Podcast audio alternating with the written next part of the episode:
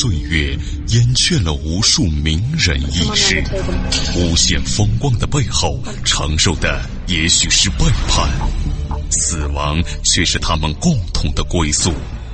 历史长河沉淀了无数未知的人类文明，时光荏苒，当一切变得尘埃落定，谜底悄然揭开。虚幻的高塔瞬间崩塌，纵古今，横万里，石破天惊，惊天大幕。大家好，欢迎您收听本期的惊天大幕，我是卧龙先生。接下来啊，给您说一说清太监自述阉割屈辱史，救命恩药是大麻。记得鲁迅先生啊曾经说过，太监、姨太太、鸦片。可以说是中国的国粹，这自然是反话了。既然是国粹，当然是源远流长，盖有年矣的了。但是说太监这种畸形的生物，伴随着宫廷而诞生，在中国呢，至少已经有两千余年的历史了。历代政治的兴衰常常与宦官有着密切的关系。那么有人说了，说我不懂历史，更不懂政治。那么好，在这儿呢，咱们就说说，只讲几段记述太监生活的点点滴滴。那么闲话咱不多说啊，还是听听老宫女的叙述故事。老宫女呢，又坐在南窗子的座位上了，这是她的专座啊，挑米啊，做针线呢，借着窗子的光亮啊，她感到方便一些。她确实老了，眼睛呢，由黑。变成灰暗色，眼角两边呢有赭红的痕迹，可能啊是常年抱着火盆烤火留下来的。这也说明呢他晚年境遇不佳，但是呢说话还是很文静，从不摇头晃脑，更不拍手打掌，总是温和而又平静的一句一句的送到听者的耳朵里。他说，大约有这么一段故事：说春天。过了清明节，我们呢就到园子里去了。这个园子指的就是颐和园呢。我们差不多呢，有宫里穿着棉衣到园子，再穿上棉衣才回到宫里。说实在话，我们喜欢在园子，不喜欢在宫里，并不是贪图园子里的风景好，最主要的是在园子里规矩松，我们行动自由，可以有玩的机会，例如挑选益母草。老太后年轻的时候，有血分上的病，要常年的吃益母草膏。她嫌东陵进贡的不干净，一到夏天呢，就亲自动手炮制。要治，就要天下第一。天坛、颐和园后山都有这种草，足够老太后制药用的。过了端午节呢，就要开始采摘。益母草啊，有野麻似的长穗叶儿。高粱粒大小的小白花，刚开的时候呢，花苞上微微带点藕褐色，三尺上下高的茎杆，一株一株的很多。老太后晚年呢，也常吃这种药，说是啊，能够活血润肠提气。为了挑选方便呢，我们选择适当的地点，在靠后山近的画中游西廊子底下。夏天呢，风从南边吹过来，舒舒服服的。地点呢又适中，又能讨老太后的喜欢，所以啊，老太监张福也时常过来。小太监呢给张福沏上碗茶，他吸着关东烟指挥着我们怎样挑选。我是值完夜之后睡醒觉，常到这里来。碰巧呢，在割的一亩草里啊，有一颗大麻，不是蓖麻，也不是野麻，叫臭大麻，大大浓绿的叶子。像手掌似的伸着，雪白中型喇叭口的花向上呢有两个未成型的果实，有小酒盅大小，圆圆的，用手一搓呀，叶子有股臭味老太监张福惊讶的说：“呀，这是难得的好药啊，也是我的救命恩药啊。”他自己说漏了嘴了，我们就问他：“为什么是您的救命恩药啊？”老张太监深深的叹了口气：“哎，俗话说呀，打人不打脸，说人不揭短呢。咱们老祖宗说过，不孝有三，无后为大。太监呢，就占了这第一条了。谁要揭太监的短啊，我们就骂他不是吃人饭长大的。咱们大清国列祖列宗对太监是天高地厚啊。太监犯罪，轻易不送菜市口，因为体恤我们已经挨过一刀了。我们是非常惨呐，没法跟姑娘们说。张福呢，断断续续的对我们讲了些话，我们呢用眼睛看着他，等他说下文。他说：“我的老家呀，在直隶南部河间府，我们那地方非常穷，特穷啊，盐碱地也不产粮食，穷的没招了，没辙呀，所以就当太监的特别多，因为世代相传，当太监的人多了，于是呢，也就出了相当高明的净身师。”人们尊称他们叫把式，俗称叫刀儿匠。这个净身师呢，父子相传的，据说呢各有绝活，但是秘诀呀不传给外人。净身师呢，对太监等于说和尚受戒的师傅，那是终身的师傅。要净身的人呢，先要磕头拜师，然后才能净身呢。不管以后怎样的富贵荣华，净身的师傅都要享受最高的敬奉。拜师的礼物呢，最普通的，是一个猪头或者一只鸡，还有一瓶白酒。另外呢，现钱多少，要看家庭的贫富再商定。多半呢，没有现钱，啊，只是指着孩子本身说话，说等将来生发了，忘不了师傅好处。净身师呢，要和净身者的家长或代理人签订合同，当时啊，说叫文书。请三老四少做证明人，写明自愿净身，生死不论，免得将来啊出了篓子。净身师啊，那跟着吃官司受不了啊。但呢，这不是主要的，主要的是净身师等于投一笔资啊。等这个被净身的孩子将来有了发迹了，可以捞上一笔啊。所以净身师呢，现在搭点辛苦，赔上几个钱他也不在乎，只要这张文书写明白了。标明自愿净身，分文不取。后报呢，自然是言外之事。可是啊，私下交易有两种价钱：保活是一种价管烟不保活的又是一种价另外呢，据介绍啊，说是净身的人至少要准备这些东西：三十斤小米儿，这是一个月的吃粮；第二，要几大篓玉米骨头。什么叫玉米骨头？就是那玉米芯儿，这是烧炕用的。第三呢，是芝麻儿几担，把这个烧成灰，用来清除污秽之物，撒在下体的部分地方。因为芝麻灰呀，是最细的灰，不烧皮肤。第四呢，还有半刀窗户纸儿，这是五十张。为什么窗户纸儿得把窗户糊好了，省着透风啊？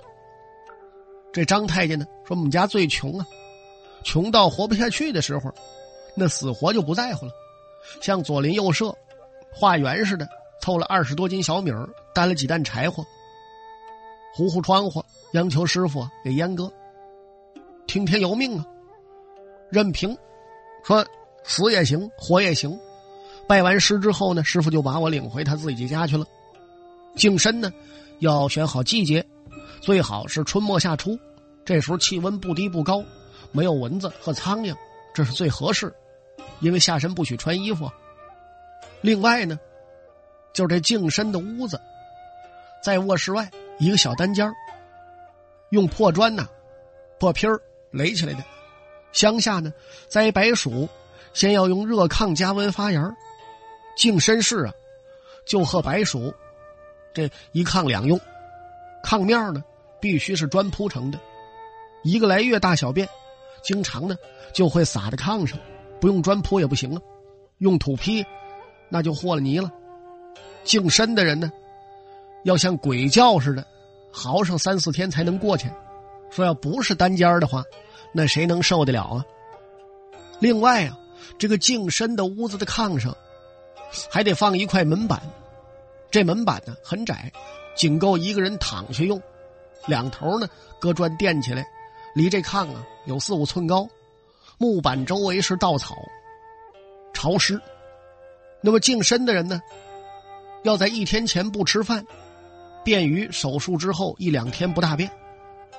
那么这个时候呢，大麦已经拔节了，找好新长的长一点的那个大麦秆剪好了，剪口的地方啊要圆溜新大麦秆呢，这个条软有水分，干嘛呢？得插入尿道，它得排泄呀。门板中间呢有个洞，啊，当间是一块活板可以起闭，为的呀是解大手的时候方便。门板上中下都有套锁，把被净身的人的手脚大腿都得绑住，因为动手术的时候不行乱动，动完手术呢不许用手乱摸，生怕感染溃烂。那么下头呢，就是这臭大麻，怎么回事呢？这臭大麻夏天长得很少，除非啊，在山的阳坡面到立秋以后，废土堆上、墙角呢、乱砖瓦边上，自然就能长出来。它们呢，都是零星的单株生长，越到秋凉越茂盛。药用的大麻呢，不是新鲜的，前一年秋后啊。把这大麻连根拔出来，扔到房顶，经过日晒、严霜打喽，然后呢保存起来备用，主要就用它这叶子。另外呢还有艾蒿、蒲公英、金银藤，把这些啊都弄好了，要熬汤水，得把下身洗干净啊。这张太监说：“师傅把我领回家，不是请我当客人，让我给他当仆役，这些琐碎的事儿都我自己干。”这叫我自己挖坟呐！哼，自己把这坑挖好了，我自己往里蹦，把我自己再埋上。他说：“当时呢，我是七岁的孩子，差不多的事都明白了，心里啊说不出的苦，不知流了多少泪。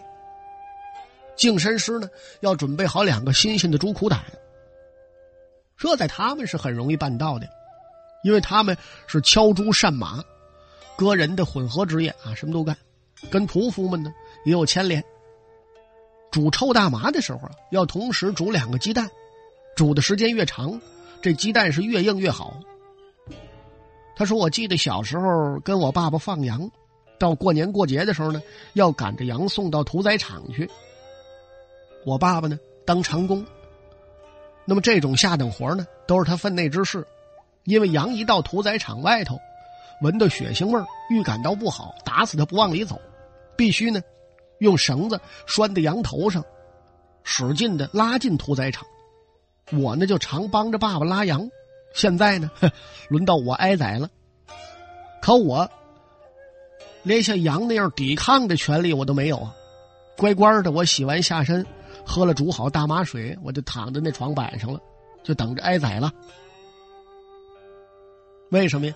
因为自从订立了生死合同之后，这亲人就不许靠边了。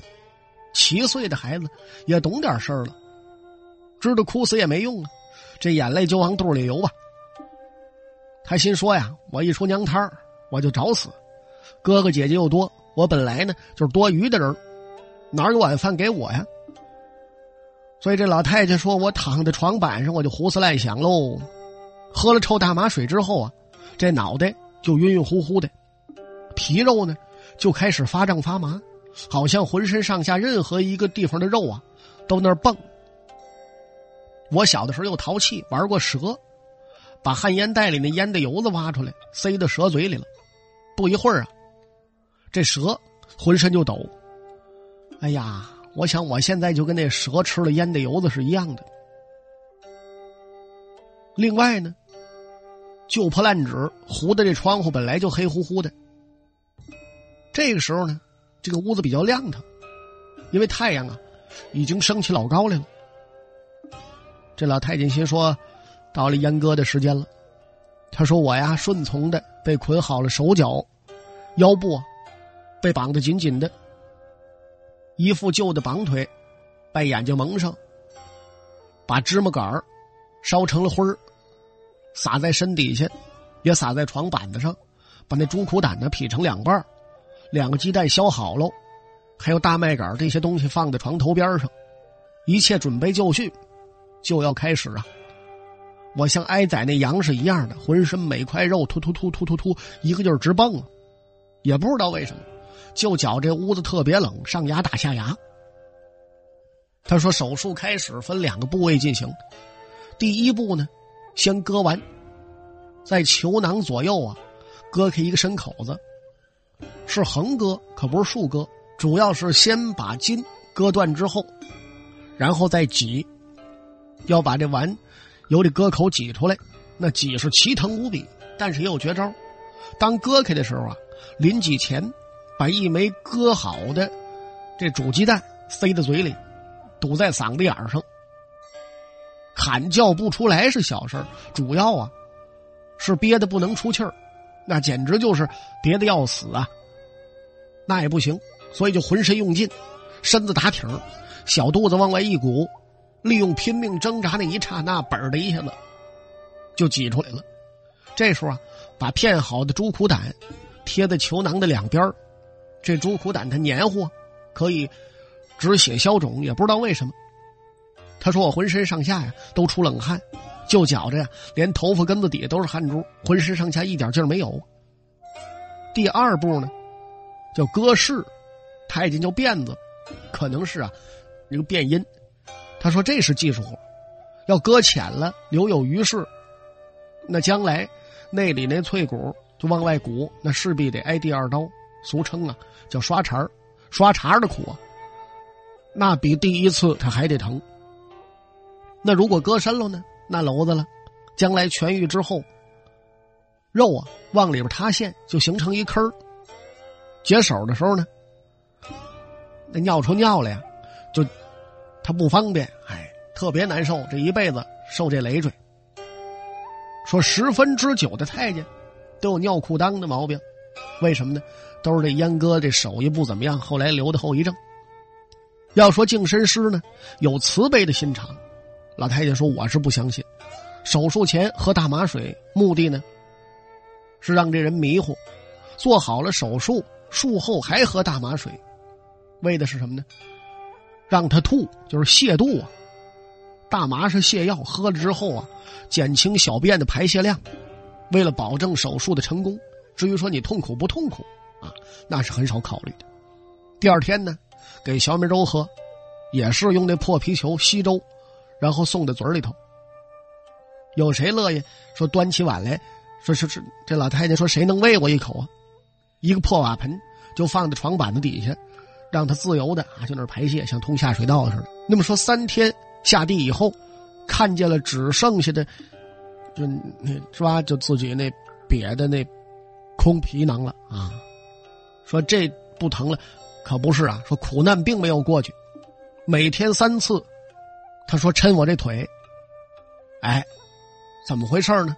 说每抻一次，那都是心肝碎裂呀，浑身疼的直哆嗦。据说不抻呢，这腰。就可能佝偻，就一生不能直腰了。所以呢，他就忍着。割下来的东西呢，那净身师像宝贝似的收起来了。被净身的人呢，还无权要。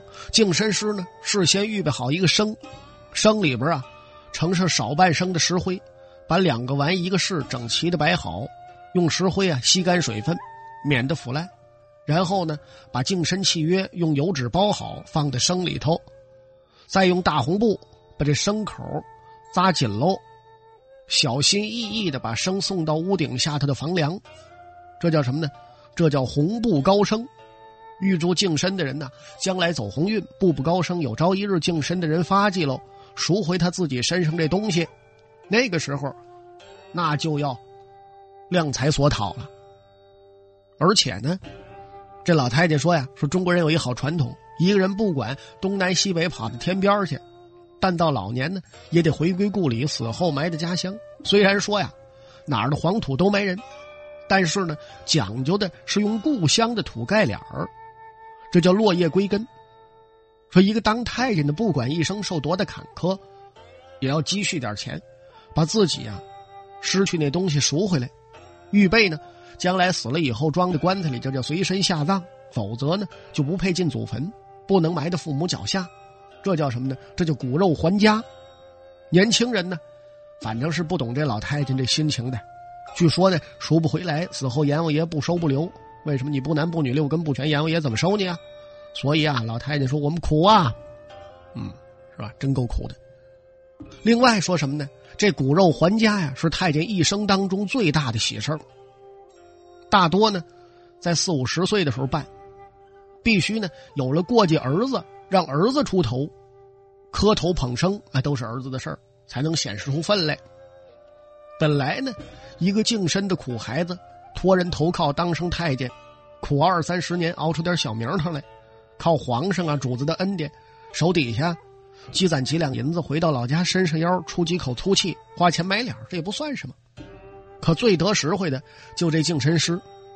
事先呢，拖出北乡本土头面人物来，带着礼物，到净身师家里拜望，说明来意。净身师嘛，父一辈子一辈的江湖人物，海阔天空，胡吹乱捧一通。最后啊，摸清这对方有多的举动，就是说办喜事的规模吧。他们呢？是看菜子下筷子，等了几十年了，终于是肥猪拱门了，所以要狠狠的咬上一口。讲好价钱之后，事先呢把银子送过来。正式迎生的日子要用娶亲一样的仪式，花轿子抬着过继的儿子，捧着红托盘里头呢放着整锭的银子，这银子呢算喜钱不在暑假之内。在净身师门口，鞭炮齐鸣，大锤大擂，听听当当。这叫什么呢？给净身师傅贺号、撞门面。净身师傅啊，在这时候名利双收，正是送生接生的仪式啊，还很隆重。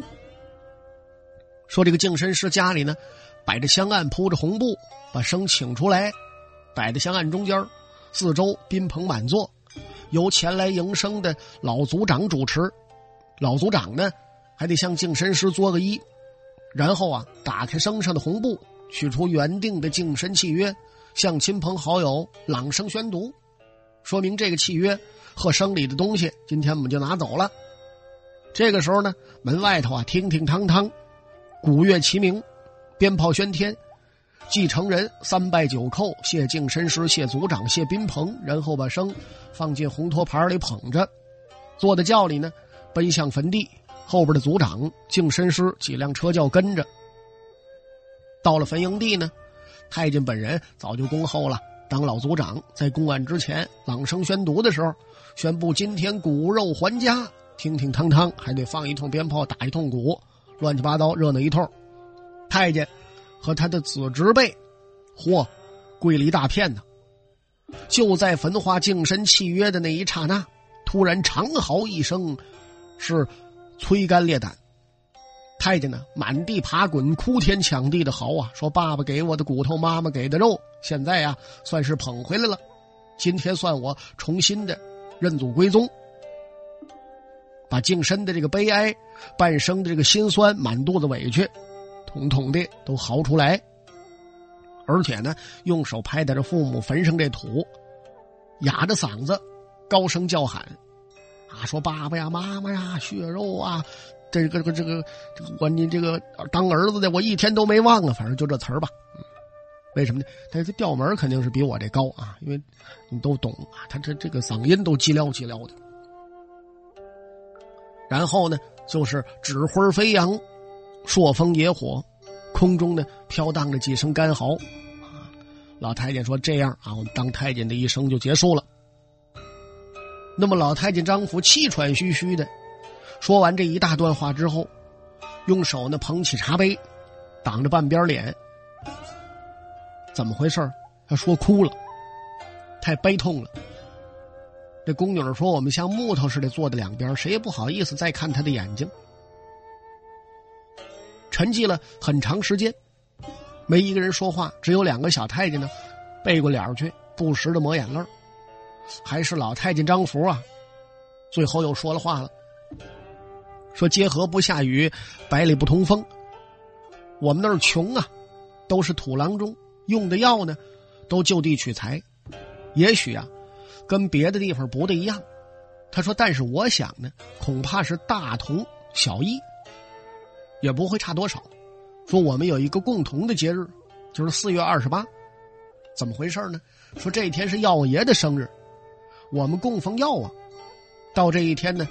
相互的庆贺吉祥，大概纪念我们净身之后痊愈的日子呗，大难不死。相互之间呢，真真诚诚的说一声祝贺。那么好了，各位亲爱的听众朋友，看看时间呢，咱们这一期的惊天大幕到此为止，就全部为您播讲完了。我是卧龙先生，咱们下期再会。